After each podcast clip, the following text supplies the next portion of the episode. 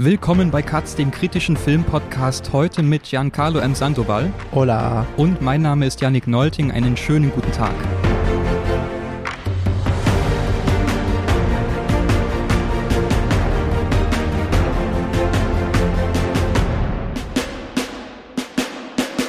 Haben die 73. Internationalen Filmfestspiele Berlin gerade so fast überstanden. Wir sind jetzt mit der Aufnahme hier am Donnerstag. Bis Sonntag dauert das Festival.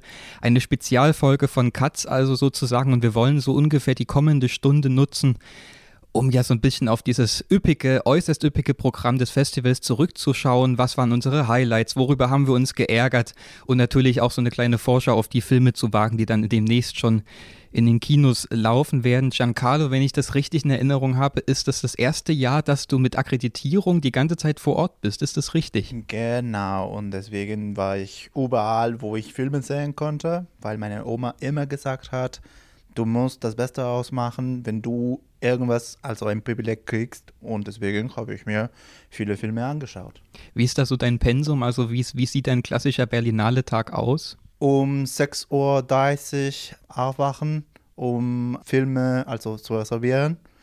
Äh, ja, in der Schlange zu stehen, nicht, nicht in, der, in der virtuellen Schlange zu stehen, dann gleich los. Also ein Film nach dem anderen und fünf Filme insgesamt.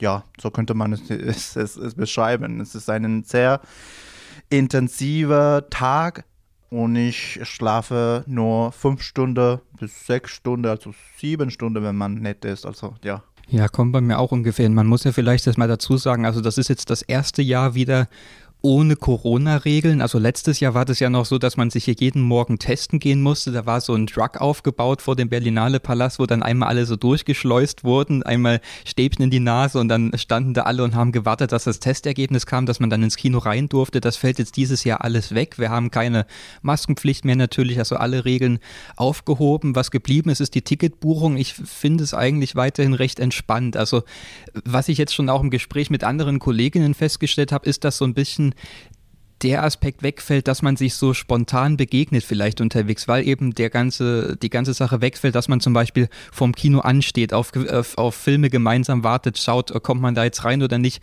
sondern jetzt ist das so, jeder hat sein Ticket für diesen oder jenen Film, kommt fünf Minuten vorher schnell ins Kino rein, geht dann auch direkt wieder raus, weil eben alles so durchorganisiert ist mit diesen Tickets. Aber ich sag mal, an sich hat es natürlich auch den positiven Effekt, dass man so ein bisschen mit so einem ja, beruhigten Gefühl in den Tag starten kann und man weiß, okay, diese Filme habe ich sicher, mir kann nichts mehr passieren, ich kann meine Termine, meine Texte schreiben. Deshalb, das finde ich eigentlich recht entspannt. Mm, es ist auch ein Jahr, das, so habe ich den Eindruck, sehr in der Kritik war und bei dem zugleich niemand so genau wusste, in welche Richtung entwickelt sich die Berlinale. Also wir haben zum Beispiel im Wettbewerb dann vor allem weniger große Namen vertreten, als man das so erwartet hat im Vorfeld. Was sagst du denn bislang zu der Auswahl? Also wie versucht die Berlinale vielleicht auch gerade so eine DNA zu finden? Ich muss sagen, ich bin mir immer noch nicht so ganz sicher, wie das alles funktioniert, was läuft in welcher Sektion. Ich bin jetzt zwar, ich glaube, das fünfte Mal hier und habe immer noch nicht verstanden, wie das genau aufgeteilt ist. Also was sagst du zu dieser Auswahl bislang? Insgesamt ja, also äh, es, kommt, es kommt darauf, welche Sektion man wählt oder man, welche Sektion man sehen will. Also das Problem, dass ich ähm, bemerkt habe bei manchen Sektionen, ist die Kuratierung. Ich weiß nicht ganz genau, was die Idee zum Beispiel hinter Panorama war. Also man, man sieht da man in der Beschreibung mhm. und politische und Genderfilme, also politische Filme irgendwie.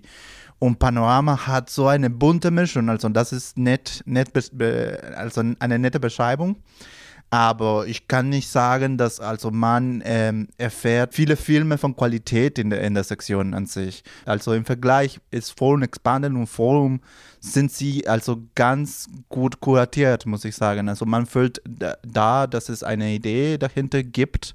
Also Filme, die sich mit der, mit der Welt auseinandersetzen, also mit dem Planeten, mit der Anthropozäne und so.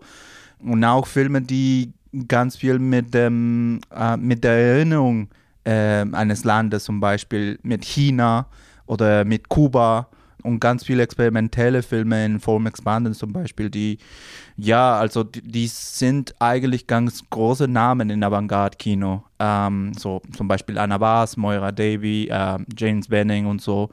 da gibt es eine Idee dahinter. Aber ich bin ein bisschen verwehrt von den Sektionen, wie, wie du. Aber ja, in Encounters kann man sicher finden, also interessante Filme hauptsächlich, die einen ein bisschen herausfordernd. Und ich weiß nicht, was los mit Wettbewerb ist. Ich, ich finde es auch ein bisschen verwirrend. Ich weiß nicht ganz, was die Berlinale so vorhat, also in der Zukunft, was sie werden möchten. Also ist ja eine Mischung von europäischem Kino, von Sundance-ähnliche Filme und von also ganz mittelmäßige äh, Festivalfilme. Also was hm. man während der während den Jahren also 2000 und 2015 ganz normale Festivalfilme nennen könnte. Also Filme, die sich mit einer die der Geschichte einer Familie auseinandersetzen und so weiter und so fort. Und dann gibt es also also Hollywood-ähnliche äh, Filme oder Black, wie Blackberry und die A24-Produktion Past Lives und so weiter. Aber ja, es ist ja, ganz krass. Also es gibt auf jeden Fall viele Filme, aber ich verstehe die Idee dahinter nicht bezüglich Kuratierung. Ja. ja, ja, ist halt immer die Frage. Also einerseits ist es toll, so eine Vielfalt hier geboten zu bekommen. Auf der anderen Seite fragt man sich natürlich schon, ob sich das nicht so ein bisschen gegenseitig kannibalisiert untereinander. Also raubt sich das nicht ein Stück weit die Aufmerksamkeit. Und es ist auch, also ich finde das immer bei der Berlinale so wahnsinnig schwierig, auch wenn man eine Berichterstattung dazu macht. Man erlaubt sich dann immer so ein Urteil über das Festivalprogramm, aber eigentlich hat man, wenn man nach Hause fährt, also vielleicht nicht mal ein Viertel des Programms gesehen. Also das ist ja in Cannes und Venedig zum Beispiel anders. So da fährt man nach Hause und hat schon das Gefühl, okay, natürlich konnte man nicht alles sehen, aber man hat schon so den großen Kern des Programms hat man irgendwie sehen können. Das ist ja hier bei der Berlinale gar nicht so. Also man schafft vielleicht den, den Wettbewerb, noch ein paar Special Galas und Encounters und dann bei dem Rest muss man sich schon richtig disziplinieren und eine Auswahl treffen. Okay, also auf welchen Wettbewerbsfilm will ich jetzt zum Beispiel verzichten, um einen Forumsfilm zu sehen oder irgendwas aus Panorama. Das Deshalb, das ist immer so eine labyrinthische Struktur, in die man sich hineinbegibt, was es einerseits reizvoll macht. An sich würde ich aber sagen, also, und da spreche ich jetzt für die Auswahl, die ich für mich dieses Jahr getroffen habe, und da war trotzdem wieder viel Wettbewerb drin. Vor allem ich bin doch einigermaßen glücklich. Also ich finde, Carlos Chatrian macht weiterhin einen recht guten Job dafür, dass das in so viele Richtungen ausschlägt. Also ich hab, ich bin bei der Berlinale eingestiegen in genau so einer Umbruchsphase von äh, Koslik zu Chatrian und Rissenbeek. Und wenn ich das so vergleiche, diese zwei Jahre, diese zwei, drei Jahre, die ich jeweils so gegeneinander stelle, dann finde ich bei Chatrians Programm doch bedeutend mehr, was ich irgendwie spannend finde. Also dieses, was du schon gesagt hast, auch diese Familiendramen. Bei Koslik war ja gefühlt zuletzt jeder zweite Wettbewerbsfilm so gestrickt und das ist jetzt so ein bisschen zurückgefahren zum Beispiel. Also es gab auch diese Filme, da werden wir gleich drüber sprechen, aber das sind, es sind doch weniger so diese klassischen Berlinale Filme, so Familie sitzt zu Hause und hat so ein Problem zu lösen und zum Schluss gibt es noch eine tolle Botschaft obendrauf. Das ist doch zurückgefahren. Also es gab sehr viele starke Filme, auch wenn ich mal so mein Letterbox aus den letzten Tagen durch durchscrolle, dann sind da sehr viele Filme, die mich richtig begeistert haben. Das stimmt. Also wobei das mit der Auswahl der Fall ist, also für uns als Akkreditierte, aber für, für Menschen, also für das ganz normale Publikum, mhm. ja, ich, das, also man sieht, was man kann, was man dafür Tickets kriegen konnte. Also als Akkreditierte fühle ich ein, ein gewisses Privileg bei so einem massiven Festival. Aber ich fühle mich teilweise schlecht auch, weil das ganz normale Publikum nicht so viele Vorführungen hat. Und, also wenn man das vergleicht mit der mhm. Presse, ist das schon krass. Also es, es gab gefühlt, keine Ahnung, 25 Vorführungen von Blackberry oder Manodom und so.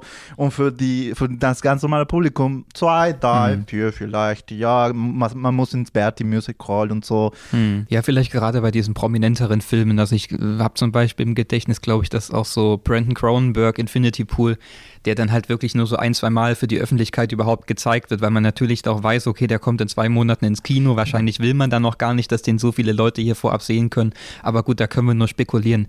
Ich würde sagen, wir steigen mal so ein bisschen in das Programm ein. Also wir haben jetzt schon abgesteckt, es ist immer wahnsinnig schwierig, eine Auswahl zu treffen, auch das Ganze dann zu vermitteln an Leute, die nicht das Festival besuchen, weil auch wir jetzt ja wieder nur eine ganz kleine Auswahl treffen können an Filmen, zu denen wir unsere kurzen Eindrücke teilen können.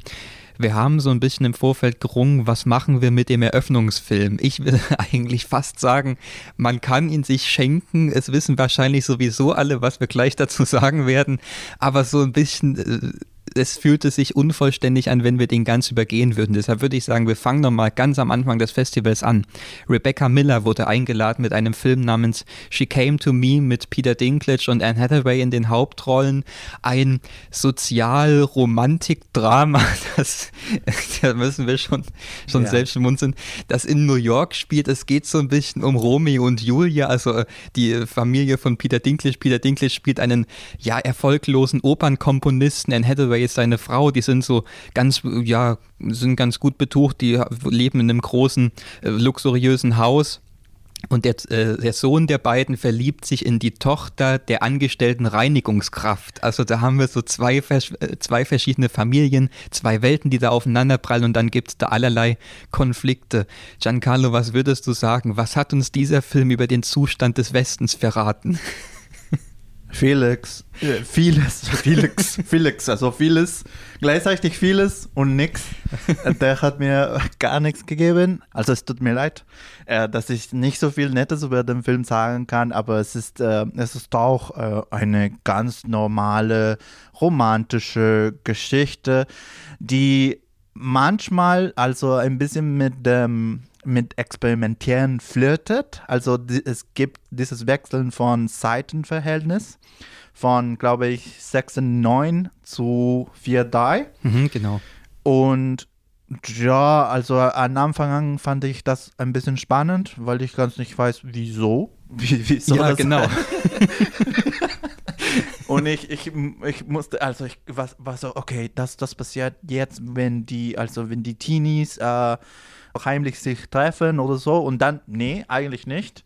Also wenn Anne Hathaway, äh, also Anne Hathaway versucht in diesem Film eine Nonne zu werden, aus ganz unerklärten Gründen, ähm, vielleicht, äh, ja, keine, keine Ahnung, was das sollte. Ja, der Film ist einfach ein komplettes Chaos. Also der springt ja auch so zwischen diesen ganzen Figuren und Perspektiven die ganze Zeit hin und her und jeder hat so, also eigentlich könnte jede Figur davon ein eigenes Genre fast schon bekommen. Also da sagst schon, da gibt es dann auf einmal so diesen Subplot, Anne Hathaway, die mit ihrem Glauben ringt und Nonne werden will. Also das ist dann, das oh. steht dann daneben der Komponistengeschichte und Peter Dinklage, der versucht so seine Alltagserfahrungen in der Kunst zu verarbeiten, der ältere Herr, der dann erst einen Seitensprung mit einer anderen Frau begehen muss, um wieder Kreativität zu erlangen. Also das sind alles so Versatzstücke, wo man sich denkt, ja, das ist halt wirklich wie so eine ganze Staffel einer Netflix-Serie in zwei Stunden zusammengeschnitten, aber mhm. total konfus zusammengeschnitten. Du hast schon erwähnt, es gibt dann immer diese Wechsel zwischen diesen breiten und ganz beengten Bildern, vor allem wenn sie dann Gesichter in Nahaufnahme inszeniert, aber man blickt auch oftmals nicht so wirklich durch, warum jetzt genau schon wieder das Format wechselt. Also das ist so ein bisschen wie bei Blond bei Netflix gewesen letztes Jahr, der hat ja auch mit diesen Formatwechseln gespielt. Aber hier ist es einfach nur, es erscheint wahnsinnig willkürlich und das ist am Ende wieder diese soziale äh, Klassenfrage geklärt wird. Das ist einfach wahnsinnig banal. Also da wird so ganz kurz das Problem in den Raum gestellt und dann sitzen ein paar Minuten später alle zusammen am Tisch und musizieren gemeinsam und da singt man dann, äh, schau einfach auf die Sonnenseite des Lebens und damit geht man dann aus dem Kinosaal. Ja. Also ich muss auch sagen, es ist, man, es ist eigentlich kein Grund, um sich wahnsinnig aufzuregen, aber ich finde es dann doch immer wieder erschreckend, dass die Berlinale mit solchen Filmen eröffnet. Ich meine, so diese anderen großen Festivals fangen jetzt auch nicht mit den ganz großen Experimenten oder Reißern an, aber es ist schon ein, ein sehr eigenartiges Signal, was man da in die Welt sendet. Einerseits gibt man sich da politisch und will das Kino und die, die weltverändernde Kunst feiern. Zelensky ist dann da bei der Eröffnungsgala zugeschaltet und Sean Penn und dann gibt es noch ein bisschen Statement zum Ukraine-Krieg und so weiter weiter. Und dann schaut man sich diesen belanglosen Film hinterher an. Also es ist auch, es ist noch ein Stück weit verlogen, finde ich. Ja, ja, das auch. Also ich erinnere mich damals, also in vielleicht im Jahr 2000, 2013? Naja, also irgendwo in, in 2000 gab es immer, immer, immer, also Kommentare und ganz krasse Reaktionen auf die, also der, der Eröffnungsfilm von Khan und so weiter und so fort das kann man bei der Berlinale nicht sagen. Also letztes Jahr gab es auch dieses François Ozon-Film, genau. glaube ich, mhm. und den habe ich also tatsächlich, also ich wollte ihn nicht sehen, mhm. weil ich dachte, wieso fängt die Berlinale an mit diesem Film, also mhm. mit diesem Regisseur? Ich kann, wenn ich so zurückschaue auf die letzten fünf, sechs Jahre, die ich das mache, nicht sagen, welcher Eröffnungsfilm am belanglosesten war. Also das ist auch, die sind alle in so einem grauen Mittelmaß anzusiedeln. Die sind völlig austauschbar. Man kann den einen kaum vom anderen unterscheiden. Wahrscheinlich war das noch mit einer der interessanteren mit dieser Fassbinder-Hommage, die da veranstaltet wurde. Ja. Aber jetzt dieser Film, She Came to Me, der reiht sich irgendwo ein zwischen Marcel Year und The Kindness of Strangers ja. aus den letzten Jahren. Das ist alles eine graue Masse. Aber ich würde auch sagen, wir halten uns nicht länger damit auf, sondern der wird wahrscheinlich ins Kino kommen. Universal ist der Verleih wird dann ein paar Zuschauer anziehen, aber ist jetzt auch nichts, was hier im Gedächtnis bleibt. Vielleicht ist es anders gewesen mit dem ersten deutschen Wettbewerbsbeitrag. Irgendwann werden wir uns alles erzählen. Der neue Film von Emily Artif, die hier vor einigen Jahren groß Wellen geschlagen hat mit Drei Tage in Quiberon, dieses Romy Schneider Biopic. Zuletzt hat sie mit Vicky Krebs gedreht, diese Krankheitsgeschichte. Jetzt hat sie eine, einen Roman verfilmt über die Nachwendezeit. Es geht um eine junge Frau, gespielt von Marlene Bucho, die kurz nach der Wende ähm, ja, beginnt sich mit einem doppelt so alten Bauer aus der Nachbarschaft anzufreunden und sie lässt sich auf so eine erotische Beziehung mit ihm ein und dann steht im Raum, wie kann man diese Beziehung geheim halten, will man sie überhaupt geheim halten und kann diese ungleiche Beziehung auch über dieses Altersgefälle hinweg überhaupt Bestand haben? Wie fandest du diese Versuchsanordnung, will man ja fast sagen, vor diesem historischen Hintergrund auch gerade? Puh, ich bin tatsächlich aus dem Film rausgegangen oh, okay. nach einer Stunde. Ja, also ich musste irgendwas danach machen, deswegen werde ich ihm wahrscheinlich äh, äh, nachholen. Aber der Film hat, hatte mir nicht so viel gegeben. Äh, ich muss auch gestehen, dass ich bestimmte Eindrücke hatte von dem, was ich gesehen habe. Also, also es fühlte sich ein bisschen wie äh, sehr ein Film, der versucht, bedeutungsvoll zu sein und bedeutungsschwanger zu Sachen zu, zu inszenieren. Es gibt ganz viele Pausen, die mich ein bisschen gestört haben, weil die so viel, also ich hatte das Gefühl, dass hier wurde nicht äh, also Bedeutung abgebildet oder Szenen bedeutungsvoll abgebildet, sondern Bedeutung wurde von dem Publikum verlangt. Und das an sich stört mich bei, bei dieser Art von Filmen, also Festivalfilmen an sich, aber ja, es, ich konnte nicht, äh, also ich kann zu keiner, keinen klaren Urteil, Urteil äh, zum Film geben, weil ich ähm, ihn nicht ganz, also in, in, in völlig gesehen habe. Wie, wie fandest du ihn? Na, der geht auch so weiter. Also das okay. kann man vielleicht schon mal sagen. Ich ah. denke, wenn man da aus der Hälfte rausgegangen ist, dann hat man nicht allzu viel verpasst. Also das setzt sich schon in dem Stil und in der Erzählweise fort. Ich muss sagen, ich finde es schade, dass sich Emily Artif in so einem starken Naturalismus irgendwie einrichtet. Also gerade wenn man das mit anderen Filmen vergleicht, die auch im Wettbewerb zum Teil liefen, die dann doch versuchen, bestimmte Abstraktionen zu schaffen, Übertragungen, Bilder zu finden, da ist der Film doch so ein bisschen dürftig. Also das Einzige, was da wirklich hängen bleibt ästhetisch, ist, äh, dass sie zwischendrin immer wieder so Naturbilder reinschneidet, auch von diesen Häusern, die da einsam auf diesen Feldern stehen, was wie so impressionistische Gemälde anmutet ein Stück weit. Aber ansonsten ist das so ein Ausstattungskino, was so möglichst getreu so diese Zeit kurz nach dem Ende der DDR irgendwie heraufbeschwören will und diese ganzen Darstellerinnen und Darsteller sprechen dann mit so einem künstlichen, künstlichen Dialekt noch die ganze Zeit, wo man auch jede Sekunde hört, dass sie das extra einstudiert haben für den Film, wo ich mir auch denke, lasst das doch einfach weg. Also niemand stört sich daran, wenn sie jetzt in Standarddeutsch da sprechen. Also ja. besser als dieser aufgesetzte Dialekt. Aber ich muss sagen, diese Konstellation an sich fand ich eigentlich recht spannend. Also mhm. diese Frage von, was verkörpert, was erzählt uns diese Beziehung überhaupt? Überhaupt? Mhm. Wofür steht dieser ältere Mann, mit dem, mit dem sie sich da anfreundet? Also es hat was unglaublich ja, also einerseits was Zärtliches und erotisch aufgeladenes, dann hat es aber auch was Gewalttätiges. Also steht hier die Frage im Raum, wird äh, diese Marlene Buchow-Figur, wird sie dieses, dieses Landleben verlassen? Jetzt stehen ja auf einmal alle, alle Wege, alle Tore, die ganze Welt steht hier offen, sie kann in die Stadt ziehen, man erfährt bestimmte Schicksale, Leute, die arbeitslos geworden sind, die aus den Fabriken geworfen wurden, weil alles geschlossen wurde. Also das sind schon so ein paar spannende Beobachtungen drin und wie diese beiden dann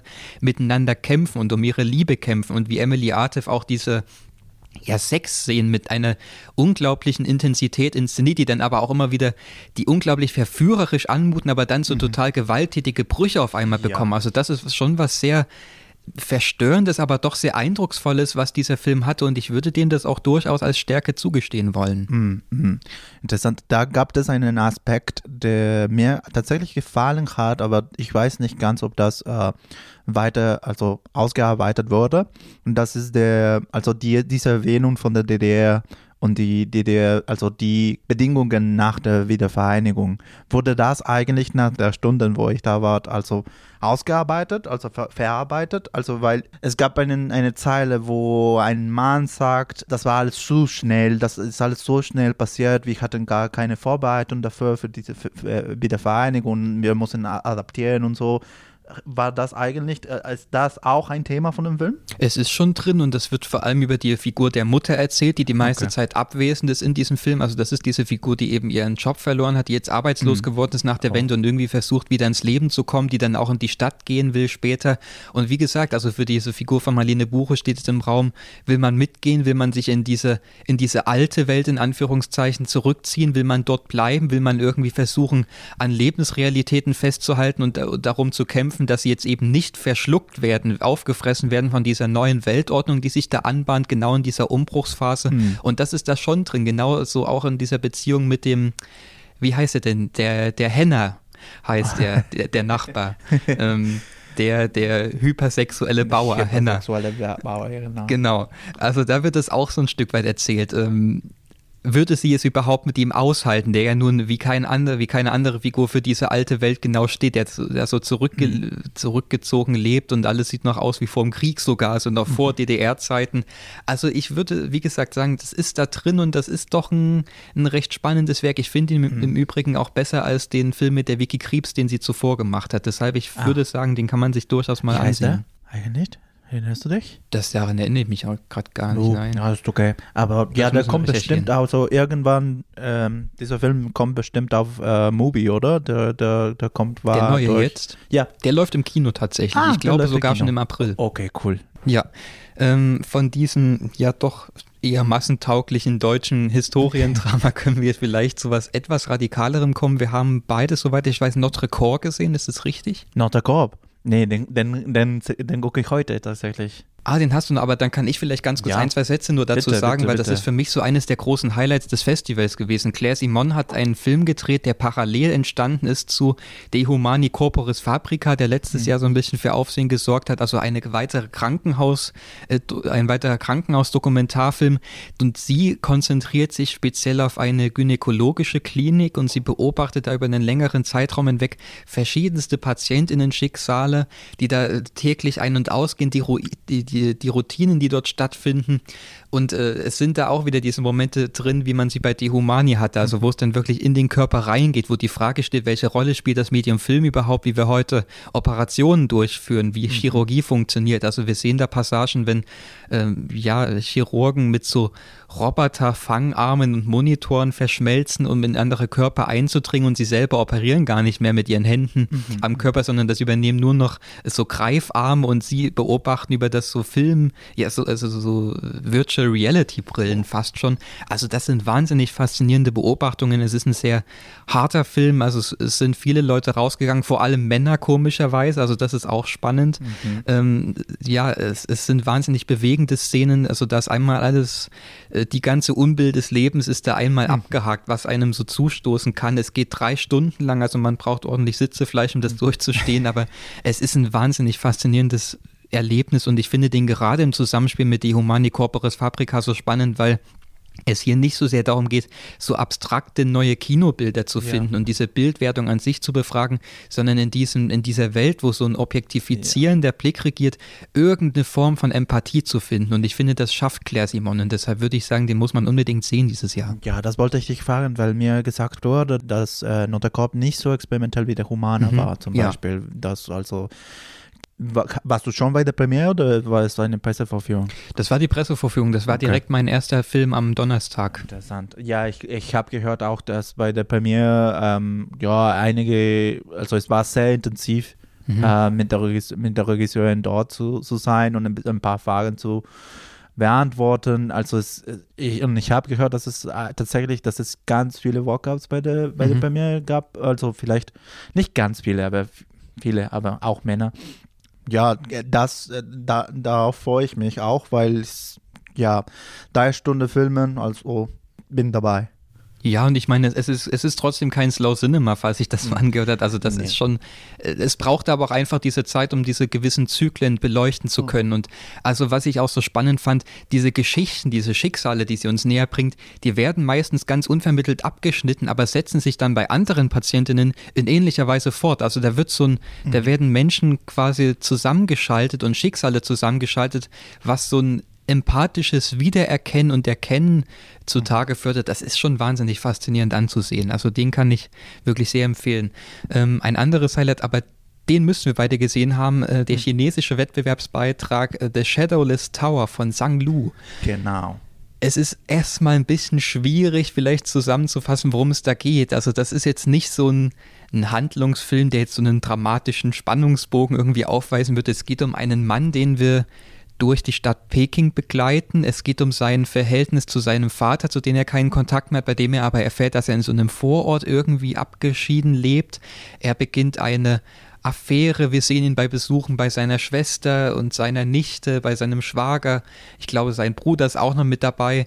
Und es ist im Grunde genommen ein Film, über die Stadt Peking. Ich habe schon geschrieben, das ist ein Film über Pekings Gespenster. Es geht hier um das Gespenstischwerden von Menschen, die plötzlich ihren Schatten verlieren, die sich fragen, welche Schatten werfen wir überhaupt im Leben anderer. Und das ist für mich eine wahnsinnige Überraschung gewesen. Ich war so ein bisschen abgeschreckt, weil das auch irgendwie 145 äh, Minuten lang war und wenn das losgeht, dann sind das so allerlei menschelnde Probleme, die da so in den Raum geworfen werden und allerlei Befindlichkeiten, die da ausgetauscht werden, aber er schafft es dann doch auf eine universelle Ebene zu kommen und auch von Nostalgie zu, er zu erzählen, wie man in dieser Stadt überhaupt lebt, wie Menschen in so einem starren System irgendwie festhängen, wie die Zeit selber festzustecken scheint. Also er benutzt ganz viele lange Einstellungen und ich finde, jeder jede einzelne Einstellung, jedes einzelne Bild, jede Szene ist so ein Meisterwerk für sich. Also alles läuft auf so eine Pointe hinaus, alles hat ein interessantes Bild und ich kann deshalb an dieser Stelle kurz und knapp feststellen, das ist für mich mein Lieblingsfilm bislang gewesen. Ja, ich kann nur allen zustimmen. Also es, es, es, es gibt ein, ein Wort auf Englisch, ähm, Shaggy. Shaggy-Film. Also das beschreibt es ganz, äh, ganz gut. Ähm, ich habe das Gefühl, dass der Film versucht, äh, zu eine, ein Gleichgewicht zwischen der Erzählung an sich und den Kompositionen. Und das finde ich sehr, sehr spannend bei einem Festivalfilm, weil also man guckt ja viele Filme hier, wo es hauptsächlich um Komposition, also um äh, die Bildsprache ein bisschen geht und ähm, die Erzählung ist ein bisschen, ja, Hintergrund tatsächlich. Hier wird es versucht, also auf eine ganz interessante Weise. Also sehr nett, vielleicht ein bisschen habe ich gehört, also Hong Sang so. Äh, mhm. Aber hauptsächlich hat mir auch da erinnert an, ähm, ach, ich sag, ähm, der Regisseur von Dive Maka. Äh, Ryosuke Hamaguchi. Mhm. Genau, ein Stimmt, bisschen. Ja. Ein bisschen, weil also der Dialog versucht, ähm, also eine Abwesenheit abzubilden, wo und es gibt tatsächlich eine Abwesenheit ähm, und die Va des Vaters. Dieses Gleichgewicht finde ich ziemlich, ziemlich wichtig für den Film. Die Kompositionen haben tatsächlich erzählerische Gründe. Also wenn man irgendwas Schönes auf der Leinwand sieht, gibt es einen tatsächlich äh, erzählerischen Grund, wieso die so stattgefunden sind. Ich glaube, es geht auch dort um den Phallus, habe ich gehört, mhm. die Abwesenheit des Vaters, also die Geschichte an sich. Also der Vater hat irgendwelche Ver Verbrechen äh, begangen. Ja, das kommt dann so nach und nach im Film raus. Ja, ja nach und nach. Und dann ähm, sozusagen der Sohn muss das ein bisschen verarbeiten für sich selbst und in der Geschichte seiner Familie ein bisschen sich äh, wiederzufinden. Und das beschreibt auch eigentlich die letzte Szene auch ganz gut. Ja, ich, ich habe nicht gemischte Gefühle, aber ich, ich, ich, sehe es auch so, dass es ganz viel Wertvolles dabei gibt. Ja, auch, diese, auch hier wieder das Zyklische, die Frage, werden wir alle wie unsere Eltern? Also das ist so eine große ja. bestimmende Frage in dem Film. Das ist generell sowas, also dieses Thema der, der Vererbung, der Weitergabe des Zyklischen, was in ganz vielen Berlinale-Filmen auftaucht. Also ob in, in jeglicher Hinsicht, in allen Formen. Also ich habe jetzt auch ganz frisch noch im Gedächtnis Wie wer mal und mal wie wer, also, mhm. also dieses Doppelprojekt aus mhm. Portugal, wo also es nur darum geht, um die Frage, welche Vergehen unserer Vorfahren, unserer mhm. Mütter Mütter, unserer Großmütter haben sich durchgezogen durch die Generation, haben sich weiter vererbt und wie kommt man aus diesem Kreislauf wieder raus? Also vielleicht können wir auch bei dem Film ganz kurz bleiben, den mochtest du ja auch, oder? Äh, Malbewer? Genau, dieses, dieses Doppelprojekt muss man vielleicht ganz kurz ja. zwischenschalten. Also das sind zwei Filme, die in einem familiengeführten Hotel spielen, das so kurz vor dem Ruin steht. Die, die Betreiberinnen, eine Gruppe von Frauen, hassen sich alle im Grunde genommen. Also die, das richtig schlechte Stimmung. Ja. Und äh, wir verfolgen dann in diesen zwei Filmen, wie Leute dort ein- und ausgehen, wie alle ihre privaten Konflikte dort austragen. Und diese zwei ja. Filme erzählen also aus verschiedenen Perspektiven. Der erste Film, Mal wie wer, ist erzählt aus Sicht der Betreiberinnen und der zweite Film, das Spiegelbild, wie wer mal, ist erzählt aus Sicht der Gäste, die dort ähm, hausieren. Wie mhm. fandest du das? Ja, also der Dialog hat mich an Succession erinnert weil die alles sich gegenseitig Scheiß gemacht hat, haben. äh, weil ja, also, ja, es war sehr schwierig, den, den Film zu gucken mhm. bezüglich des Dialogs, weil es so hart, mhm. also jede zweite Zeile enthält eine Beschimpfung oder eine passiv-aggressiven Kommentar. Aber von Bildsprache her fand ich den tatsächlich einen der besten Filme de, des Wettbewerbs diese Art von Bildsprache, wo alles so durchkomponiert wird, wo man alles in links, rechts, unten, oben, also alles hat einen Grund. Wenn man sieht äh, eine Leerstelle in, in, auf der Leinwand, da wird irgendwas mit gemacht. Und das fand ich also sehr, sehr interessant, wobei also die, die Erzählung tatsächlich sehr einfach ist, also sehr, sehr direkt die Mutter hat Probleme mit ihrer Mutter und die ähm, Tochter hat auch Probleme mit der Mutter und so weiter und so fort. Also man könnte es so beschreiben, ein bisschen Sitcom-mäßig, aber alles findet tatsächlich statt in einem Hotel. Und man merkt während des ersten Teils, dass, ha, man hört hier viele Menschen, die sprechen. Wieso ist das? Und zum Teil, also wenn es keinen Untertitel gäbe, könnte man äh, tatsächlich äh, der Dialog, den man hören muss, nicht hören oder nicht verstehen, weil es so viele gleichzeitige Gespräche gibt. Und das wird dann in den zweiten Teil erklärt, weil im zweiten Teil, wie mal heißt mhm. es, ja, die, die Geschichten von allen den Gästen ein bisschen in Anthologieformat erkundet werden. Das fand ich sehr, sehr spannend. Wobei ich gestehen muss, dass die Wildsprache des ersten Teils mir ein bisschen mehr gefallen hat, weil es so viel Distanz gibt. Und diese Distanz wird dann im zweiten Teil ein bisschen geklärt. Und diese Erklärung von der Distanz finde ich erzählerisch okay. Man merkt, wieso es so diese Distanz gab. Aber ich fragte mich, und ich glaube, du fragtest dich auch, wieso das nicht zusammen in einem Film mhm. gemacht werden konnte. Ähm, ja, wie fandest du ihn? Ich bin auch sehr zwiegespalten. Also einerseits bei dem ersten Teil, der im Wettbewerb gezeigt wird, mal wie wer, war ich sehr angeödet. Also da habe ich mich furchtbar gelangweilt auf Dauer. Ich fand das auch, was du alles beschrieben hast, ich stimme zu, das ist formal schon sehr spannend. Deswegen wollte ich den jetzt auch in dem Podcast unbedingt unterbringen, weil das so vom ganzen Konzept her wahrscheinlich mit eines der spannendsten Experimente war, die man bislang so hier sehen konnte. Mhm. Ähm, da ist dieses, wie du gesagt hast, dieses Spiel aus Nähe und Distanz. Einerseits das ständige Herauslösen von diesen Gesichtern in Großaufnahme, dann geht er aber auch immer wieder nach draußen und schaut dieses Hotel von außen an, diese mhm. Fassade, wie sich da so ein Fenster, eine Glaskabine an die nächste reiht und wir sehen die Leute, die da drin irgendwas machen und alle haben so ihre Konflikte dort auszutragen und dann bekommt sie irgendwann so eine Vielstimmigkeit im zweiten Teil. Aber bis dahin muss man erstmal zu diesem zweiten Teil kommen. Also der erste Mal wie wer dreht sich dann nur um dieses Gezänk der drei Frauen, Großmutter, Mutter und Tochter, das einfach nicht aufhört. Und es gibt, ich finde, das hat auch keine neuen Facetten irgendwann bekommen. Also das ist nur noch so ein Fertigmachen und dann fragt die Tochter nochmal ihre Mutter, warum hast du mich nicht abgetrieben? Und das bekommt nur solche Bösartigkeiten. Es ist wie so ein, eine Mischung aus Michael Haneke und Ulrich Seidel, wie sich da diese Familienaufstellung gegenseitig an die, an die Gurgel geht. Das ist auch alles so wahnsinnig spröde und trocken alles in Szene gesetzt. Also da ist dieses, ähm, einige werden jetzt lachen, aber die emotionale Vergletscherung ist sehr weit fortgeschritten in diesem Hotel.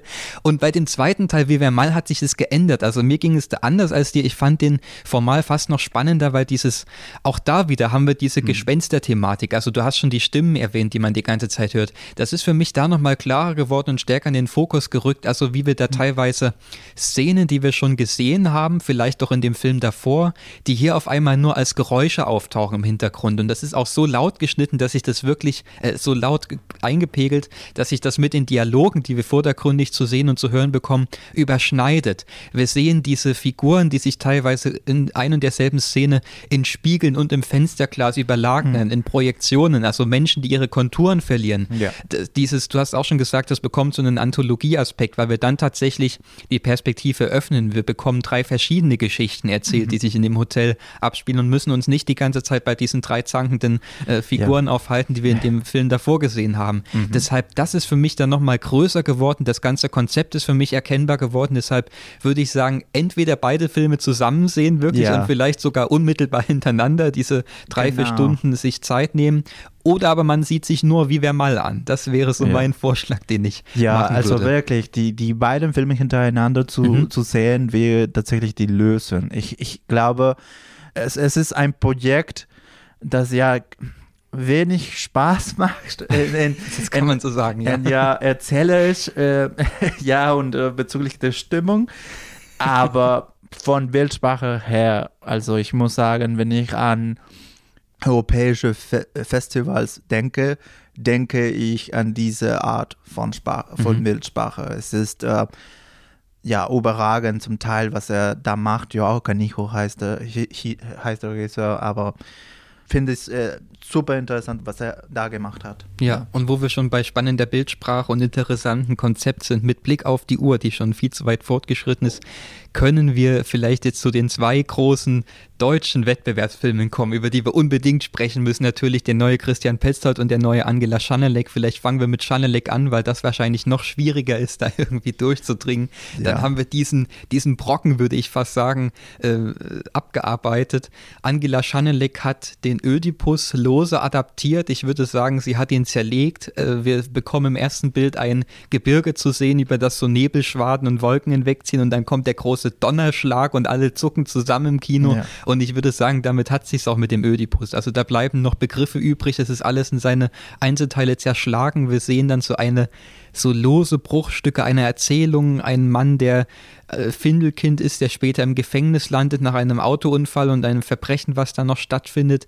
Er beginnt eine Affäre mit äh, einer Wärterin im Gefängnis und dann gibt es noch eine Berlin-Episode hinten rangehängt, wo er dann nochmal in Deutschland auftaucht und im Grunde genommen dort weitermacht, wo, die, wo der Ödipus-Mythos an sich aufhört und es ist der Versuch seinerseits mit Musik diesem tristen Schicksal zu entkommen, während wir den ganzen Film über immer wieder sehen, wie Leute verschwinden, kollabieren, sterben.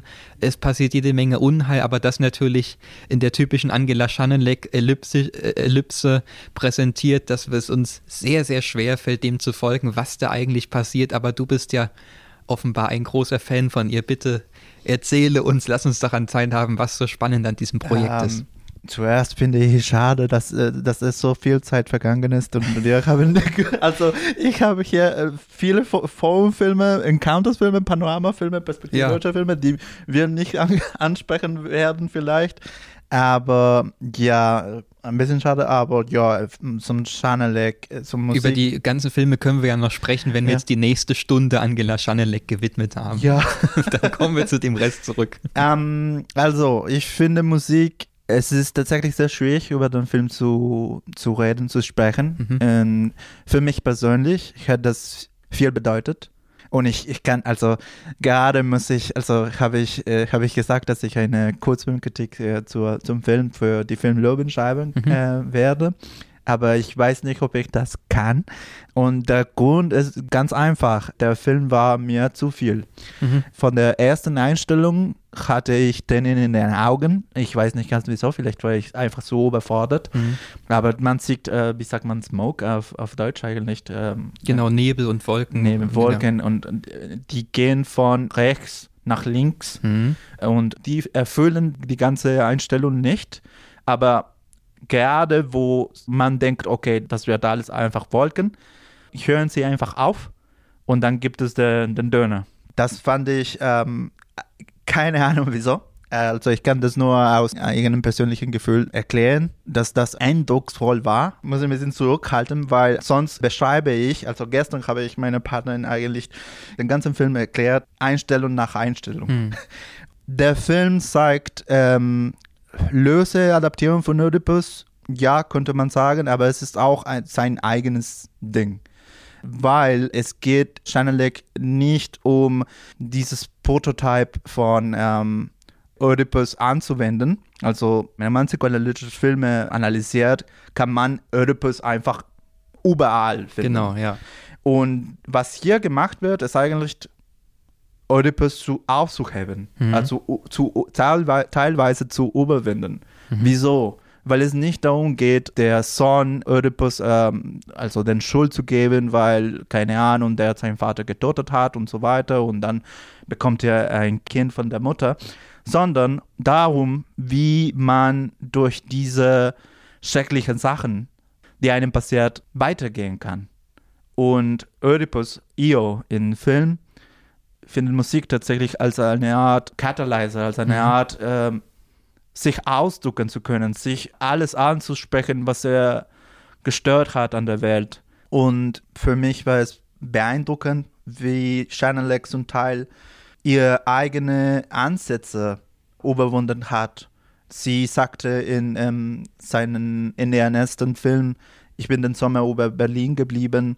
Ich will, ich will keine Erklärung, will, das ist ein paar passiert, aber ich will keine Erklärungen bieten. Ich muss Bilder oder Scheiben im, im, im Film äh, schaffen, also schaffen, dass äh, wie Musik sich anfühlt. Das erklingt in Erinnerung, dass man dadurch durch die Bilder sich an bestimmte Sachen erinnert. Und hier, hier werden sie weiterentwickelt. Weiterentwickelt in so einer schönen Art, dass ich sprachlos war, dass ich nur weinen konnte bei den zahlreichen Szenen, wo Io singt, wo die Tochter singt. Es ist tatsächlich ein ganz, würde ich sagen, also meiner Empfindung nach, natürlich ganz direkter Film. Also der, der ähm, es gibt Cause and Effect. Es gibt äh, eine Sache passiert und dann passiert irgendwas und dann passiert irgendwas.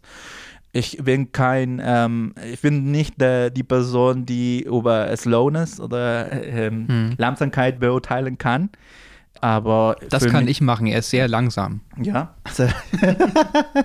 ja, hatte ich nicht das Gefühl, aber das passiert, wenn man zweimal in einer Woche Jean Dielmann guckt.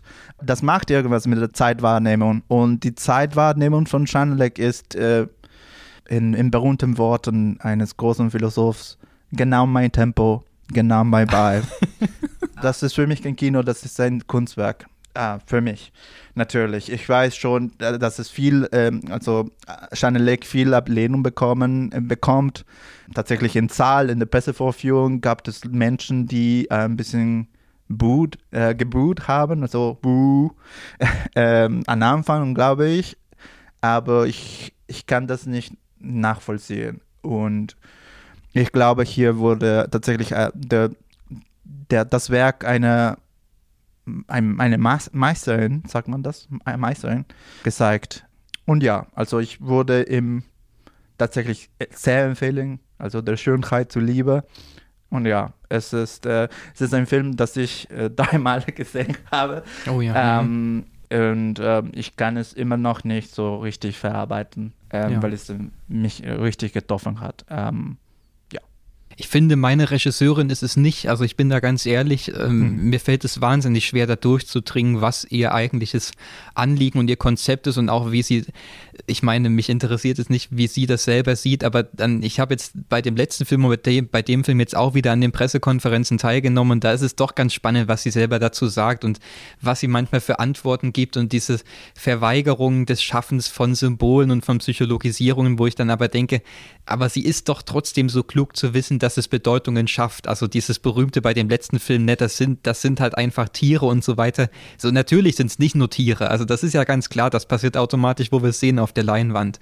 Und ähm, das ich blicke da einfach nur nicht so durch. Ich, ich will da auch gar nicht groß urteilen. Ich kann nur sagen, ich finde es wahnsinnig schwierig, ihre Filme zu gucken, natürlich, aber das will sie ja offensichtlich auch, uns da mit ganz neuen Sehgewohnheiten zu konfrontieren. Und ansonsten, ich finde an diesem Ödipus-Film jetzt Musik auch spannend, wie sie auch da wieder, und ich bringe es auch hier wieder ins Spiel, dieses Motiv der Heimsuchung, nämlich der Heimsuchung durch den Mythos, durch diese psychoanalytischen Bedeutungsfelder, die du schon angesprochen hast. Sie führt uns diese Zustände vor, diese Unglücksfälle, die in Familien passieren, die Todesfälle, das Begehren und so weiter. Und wir uns eigentlich fragen, was, wie legen wir den Mythos da überhaupt drüber? Also der wird angeteased am Anfang, aber auch nie so wirklich auserzählt oder so eins zu eins adaptiert, sondern der liegt dann nur so als ganz lose Schablone darüber, als ganz kleine Versatzstücke und Motive, die da wiederkehren. Und wir uns fragen, was machen wir damit? Mit welchen Bedeutungen laden wir das auf? Deshalb, das ist schon ein sehr spannendes Werk, diese Bildkomposition, wie sie mit Musik verfährt. Das ist, also auch da, ich kann mich anschließen, sie weiß, was sie macht. So, sie ist eine, die, die Filme machen einfach auf ihre ganz einzigartige Weise beherrscht. Ich freue mich auch, den dann in ein paar Monaten nochmal mit ein bisschen mehr Ruhe sehen zu können. In diesem Festivalalltag finde ich es aber auch wahnsinnig schwierig, das will ich nicht verleugnen und dir die große Begeisterung vorspielen. Ich habe mich schon auch ein bisschen dadurch kämpfen müssen. Mhm, mh. Was aber ja nichts Schlechtes sein muss. Ja, auch nicht. Ähm, aber ja. jetzt zum, äh, zum nächsten Film. Ja, Petzold würde ich sagen. Ähm, wieder Berliner Schule aber bedeutend zugänglicher als Schanelek. Es ist, es ist ja. also auch für Christian Petzold-Verhältnisse einer seiner zugänglichsten Filme, ja, finde ich, weil er die meiste Zeit funktioniert wie so ein locker leichter Sommerfilm, eine, mhm. eine Tragikomödie, die sehr sehr peinliches oftmals gewollt. Also wie wir hier zwischenmenschliche Beziehungen vorgeführt bekommen, das ist auch nicht allzu weit entfernterweise von diesen wie wer mal und mal wie wer Leute überhaupt nicht miteinander reden können. Ja. Ähm, wir bekommen die Geschichte erzählt eines erfolglosen Schriftstellers, der sich mit einem Kumpel in so ein äh, ja, in so ein Haus im, im, Wald am Meer irgendwo einmietet, ähm, wo parallel auch schon Paula Bär sich eingemietet hat. Also das ist Christian Petzolds Barbarian, könnte man fast sagen. Zwei Konstellationen, die sich da in dieser Unterkunft wiederfinden. Und dann entspinnt sich da zwischen dem Schriftsteller und der Figur von Paula Bär so eine Liebesbeziehung, die aber auch nicht so wirklich ausbrechen kann, weil er die ganze Zeit nur mit seiner Arbeit beschäftigt ist. Und das sagt er auch die ganze Zeit wieder. Ähm, es ist ein Film darüber, wie wir uns von diesen Arbeitskreisläufen und äh, dem Arbeitsalltag vereinnahmen lassen, wie im Hintergrund sich so eine Katastrophe anbahnt und das lädt er auch doppelt auf. Also einmal der Waldbrand, der in der Nähe wütet, als ja drohender Kollaps von diesem zwischenmenschlichen Miteinander, aber dann doch auch ganz konkret als so eine Umwelt-Naturkatastrophen-Metapher ja. und die Menschen, die davon gar nichts wahrhaben wollen, bis es dann eben tatsächlich zu spät ist und wie sich das dann wieder in so eine Metafiktion übersetzt, wie das Erzählen an sich offengelegt wird, mit so einem Kniff und so einem Twist am Ende versehen wird, das ist schon wahnsinnig eindrucksvoll. Es ist umwerfend gespielt von allen Beteiligten in diesem Film.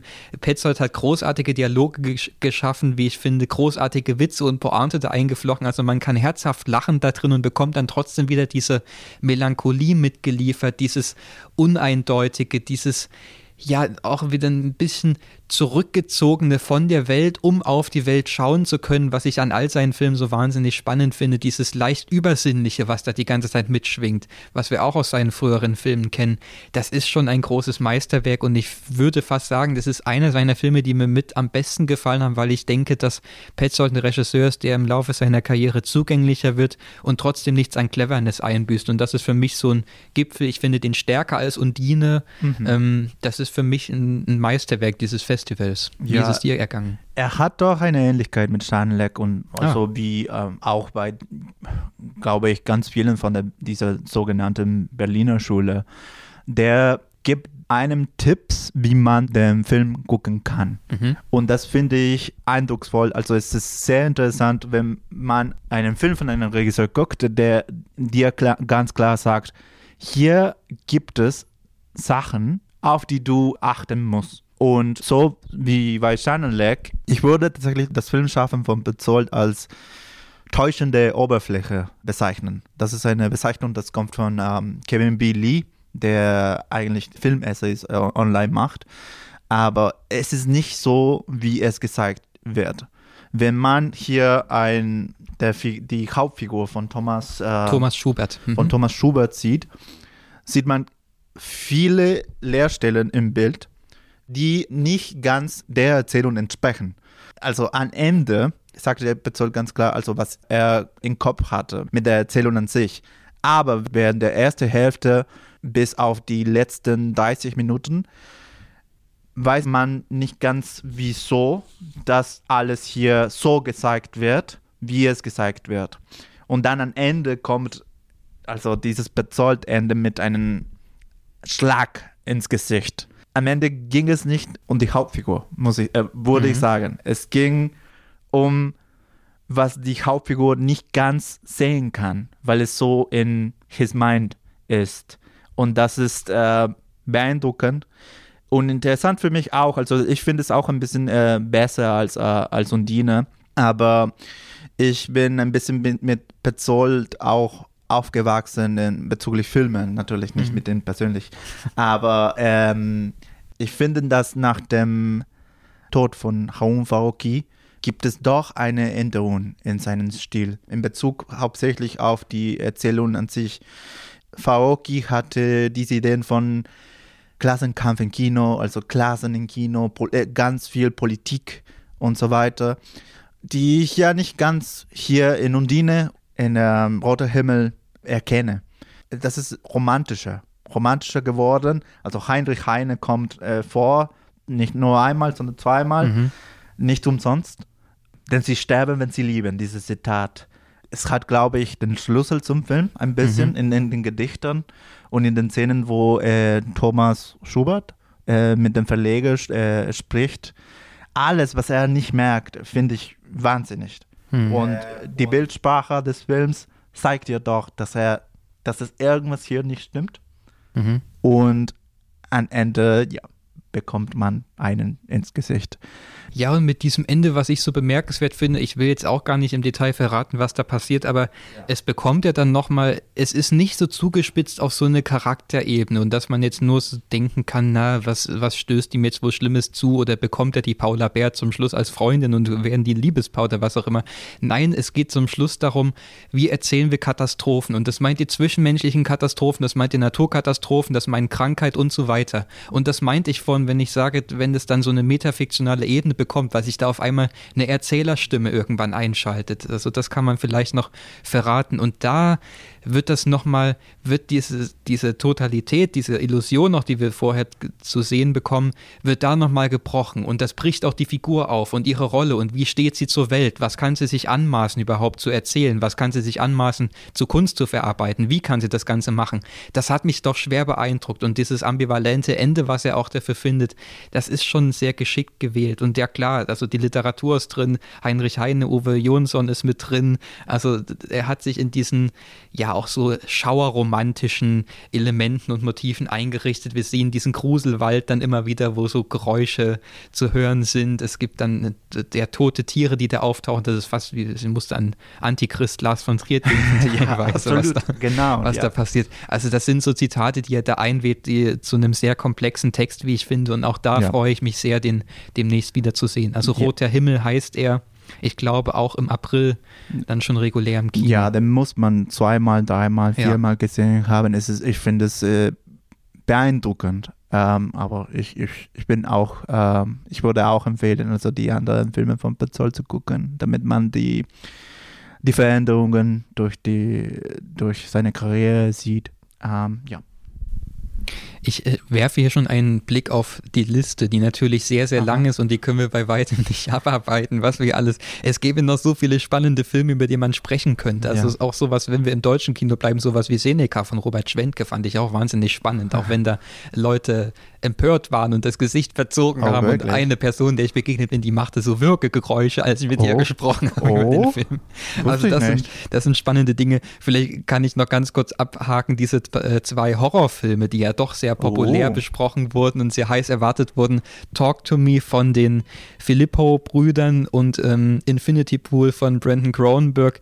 Ganz kurz, ich finde, ähm, Infinity Pool ist insofern spannend, als Brandon Cronenberg an seiner Handschrift arbeitet arbeitet. Also sie ist unverkennbar, das kann man soweit sagen.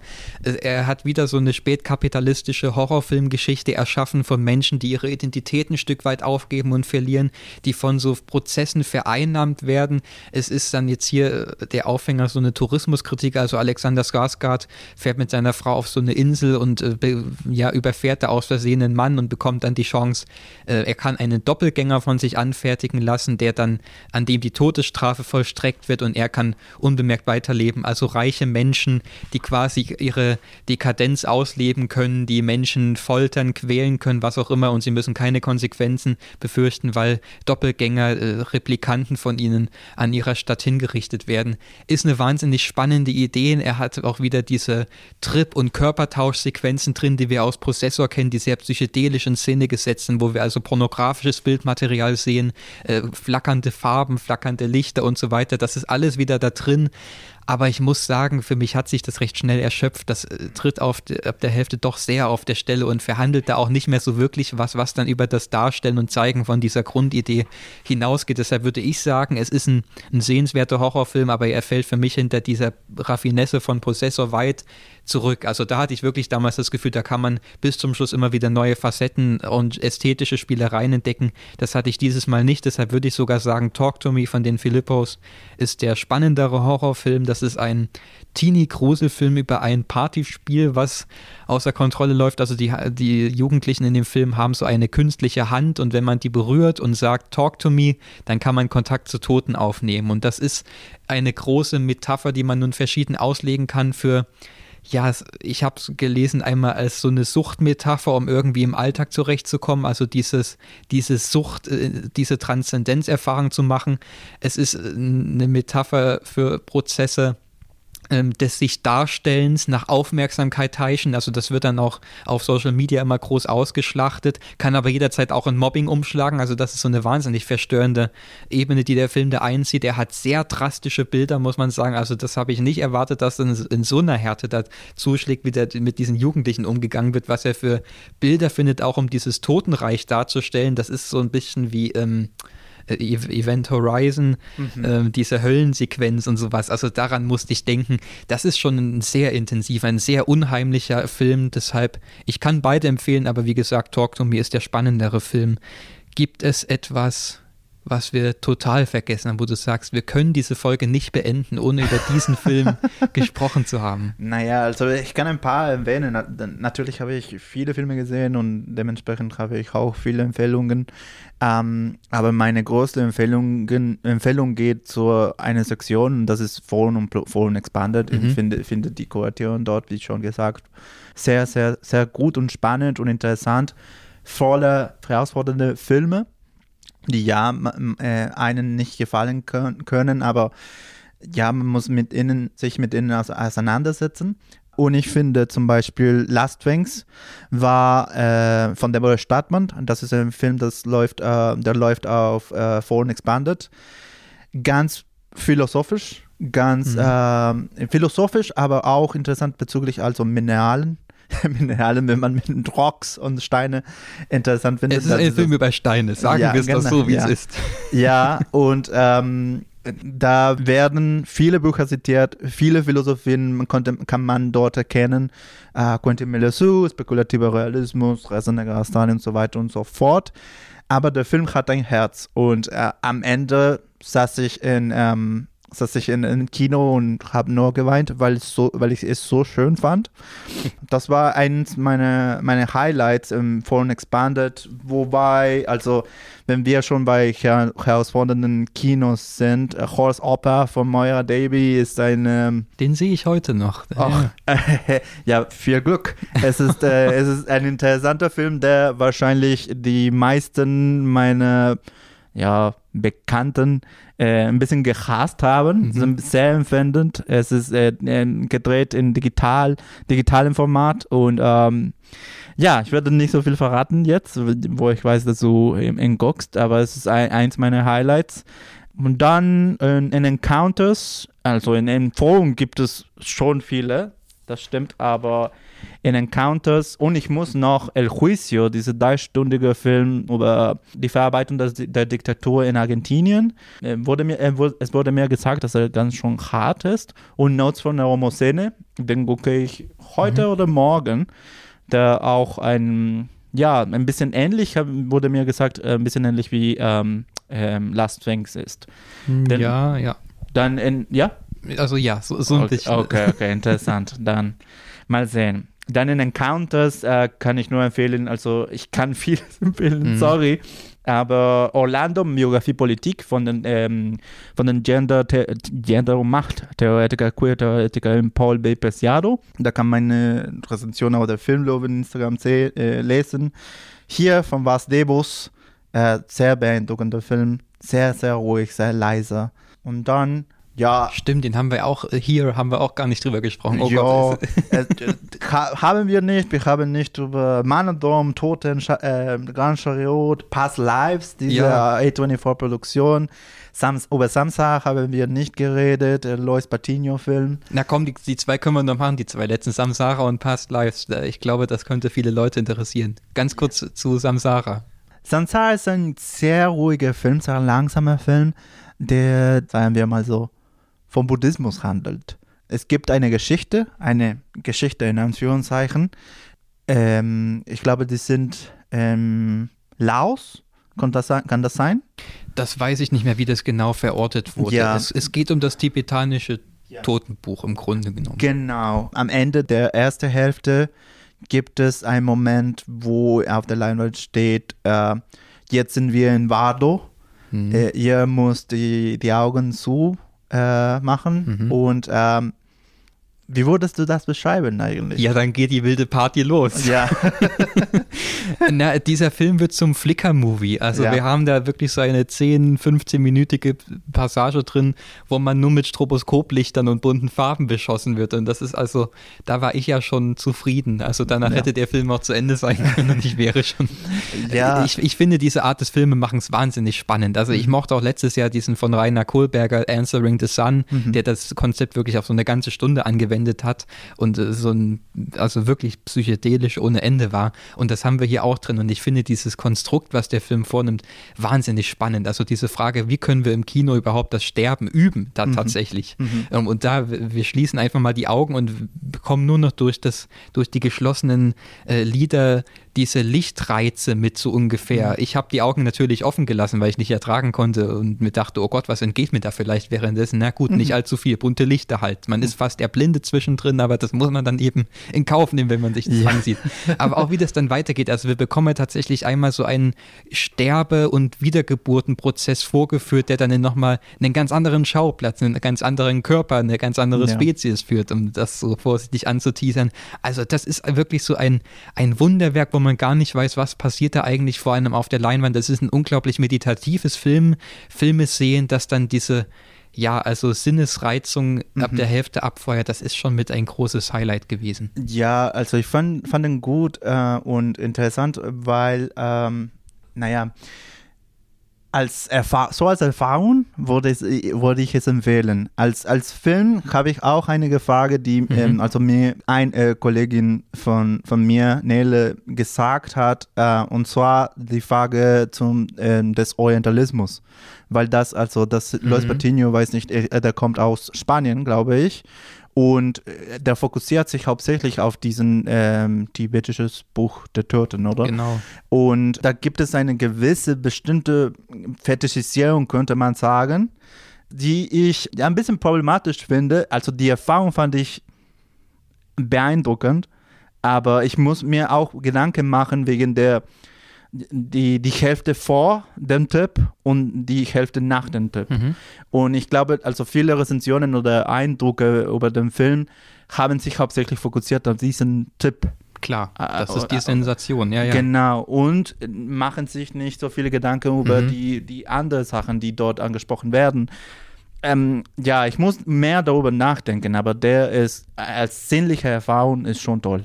Ja, es ist halt so wie Gaspar Noé damals Enter the Void, der hat ja denselben ja. Stoff mit diesem tibetanischen Totenbuch ja. und auch dieselbe Bildsprache letztendlich, wenn man diese Trip-Darstellung sich so ein Stück weit äh, vornimmt. Aber ja, äh, das ist sicherlich was, worüber man nachdenken könnte. Für mich löst es sich aber von so konkreten Verordnungen und mhm. Zuschreibungen mhm. ab, weil das für mich eher ein Film ist, der so ästhetisch reflektiert, wie können wir das Sterben überhaupt auf der Leinwand darstellen. Mhm. Darüber hat mhm. sich das für mich am meisten getragen. Mhm. Ähm, ja gut, ich finde das ja toll, dass wir gerade so eine schnell, schnell Review Du, du willst gar nicht über Past Lives sprechen. Na doch, das können wir schon noch äh, fix abhaken. Ähm, da habe ich auch gar nicht allzu viel zu sagen. Also Past Lives war die große Sensation in Sundance.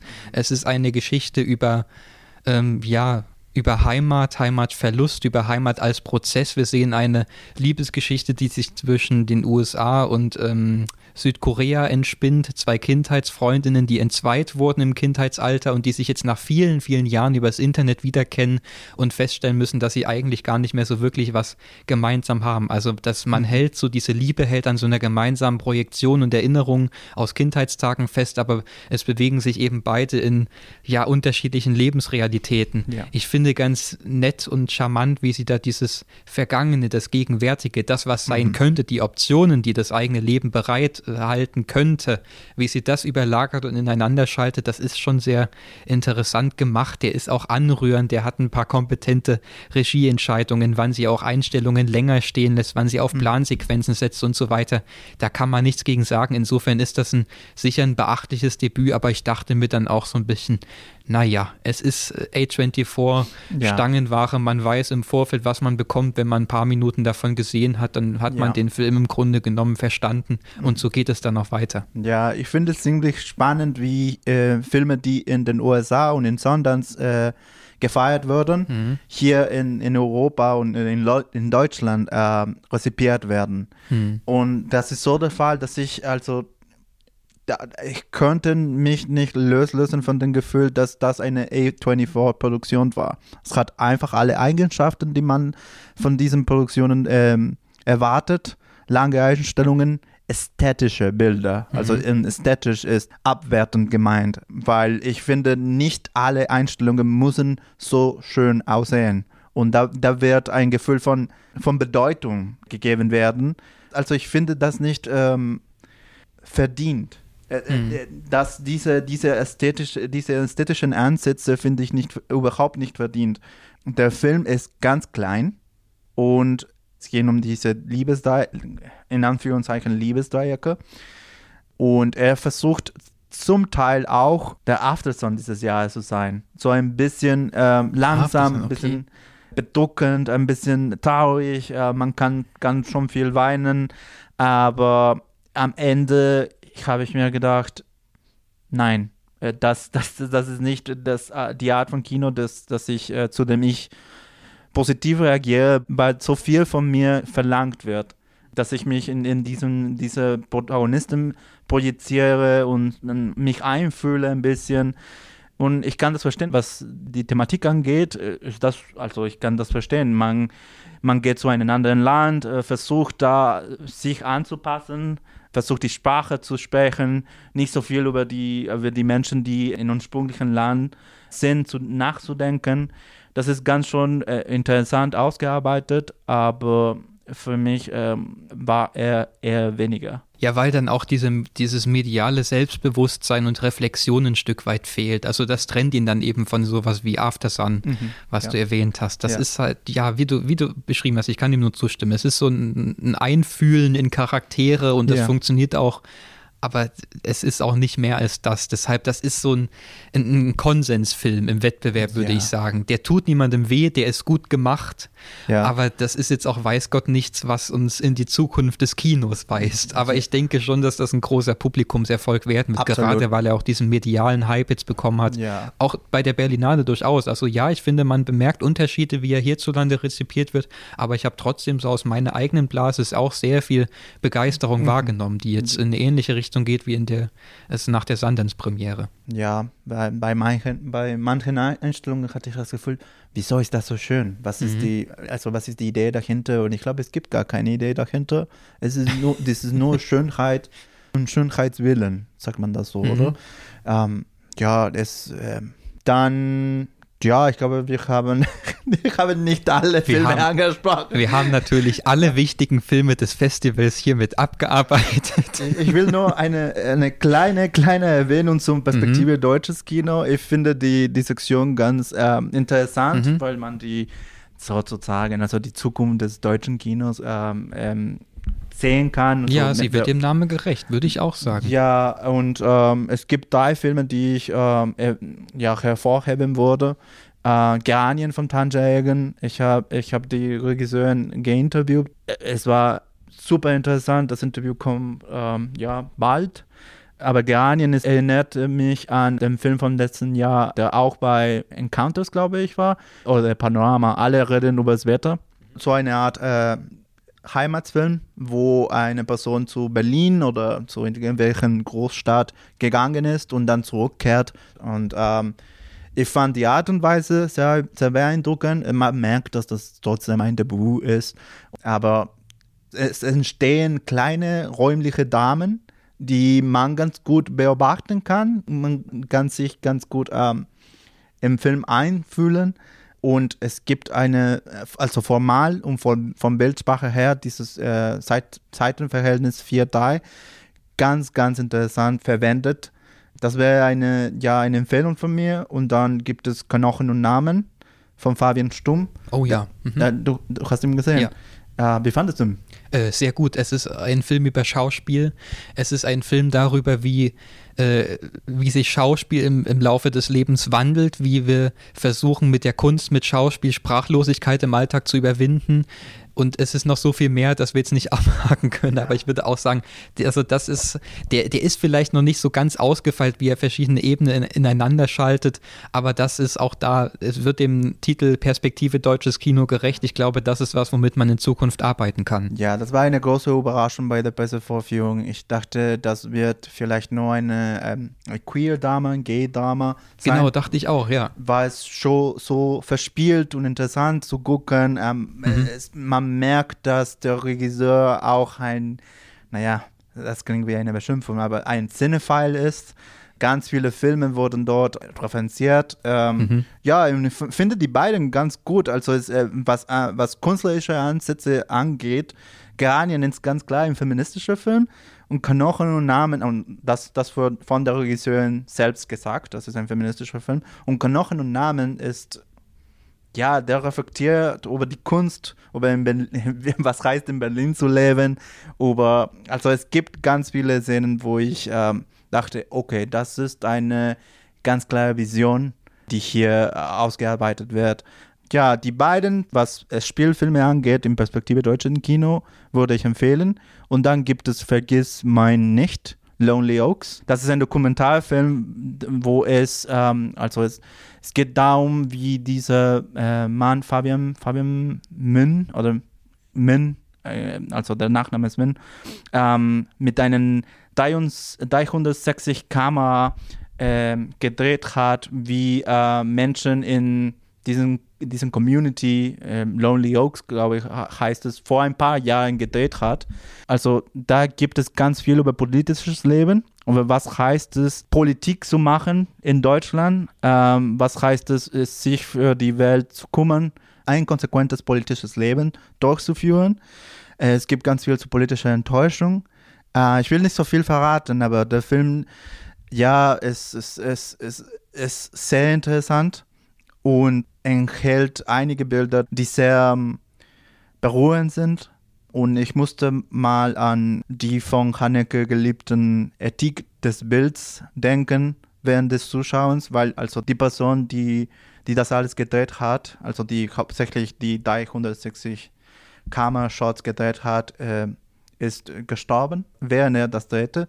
Und es ist ein bisschen hart. Und ich, hab, äh, ich glaube, es hat uns bei der Filmlobin also getroffen, äh, zu ganz vielen, weil es so schwierig zu beobachten war, weil man schon weiß, also was passiert ist. Ja, formal betrachtet, es, es, es, äh, es, ist, eine, ja, es ist eine Dokumentation. Es hat Talking Heads auch, ähm, was ein bisschen mit der, mit der Struktur bricht, aber es ist trotzdem sehr, sehr gut und ich finde es ähm, ja, zusammen mit den anderen Dokumentarfilmen super beeindruckend, was ähm, da die Leute in Perspektive deutschen Kino gemacht haben, kuratiert haben, ja. Und ja, ich glaube, dass, dass ja, wir haben zu viel, jetzt zu viel gesprochen. Ähm, und ja. Ja, also vielen Dank für die Empfehlungen. Ich belasse es nur bei einer, die wir jetzt aber auch schon mal ganz kurz zwischendrin erwähnt hatten, hier von Bas Devos im mhm. Encounters. Also das ist, den sollte man auch unbedingt sehen. Das ist eine Miniatur über einen äh, Arbeiter, der ursprünglich aus Rumänien kommt, glaube ich, mhm. jetzt in Brüssel lebt und äh, sein Aufenthalt dort endet. Und während er so, also so seine Sachen schon gepackt hat und darauf wartet, dass es wieder in die Heimat zurückgeht, in die alte Heimat, ähm, streift er so durch die Stadt, verirrt sich, nimmt Abzweigungen, die er sonst vielleicht nicht genommen hätte. Er trifft unterwegs eine äh, Forscherin, die zu Moose, Moosen forscht mhm. und da am Unterholz herumkriecht und mit der Lupe kleine Moose anschaut. und er schließt sich da an und ist auch ganz fasziniert davon. Ein unglaublich beeindruckender Film, also wie der mit Klang und Bild gearbeitet wird, wie es sich einmal von, mhm. von den hohen Wolkenkratzern, die gebaut werden, bis in dieses mikroskopische Moosgeflecht am Ende vorarbeitet, vom Baulärm hin zur Stille, äh, so, so ein Flucht aus, eine, eine Flucht aus der Welt hinein in dieses, in dieses ganz ruhige, entschleunigte, bis dann nur noch der Regen so leise aufs Gras fällt. Das hört sich jetzt wahnsinnig schwülstig ja. an wahrscheinlich, aber ich denke, wer gerade hier in Berlin unterwegs ist, wird diese, diese Sehnsucht, die da bedient wird, sich wiederfinden.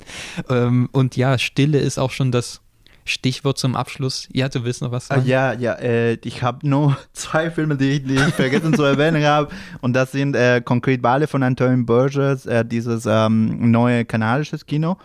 Es erinnert ein bisschen an die Berliner Schule auch. Und ähm, Allensworth von James Bannon, der wir gar nicht Über den haben wir auch nicht gesprochen. No, ja, gut. Nee, aber ja, Allensworth von James Bannon. Wir halten das typischer, typischer, typischer James Bannon-Film super interessant. Und äh, es kommt noch, ich kann, ich kann nur morgen im Zehn bis ans Ende der Nacht. Jetzt, wo wir. Ja, Hochhäusler, ja, genau. Ja, den, den neue von Hochhäusler, ein, eins der Mitglieder von der Berliner mhm. Schule, Revolver, äh, Schriftsteller und so. Ja, äh, es kommen noch einige. Die, die Fest, das Festival ist noch nicht vorbei. Genau. Bin schon erschöpft, aber man muss weiter, einfach weitermachen.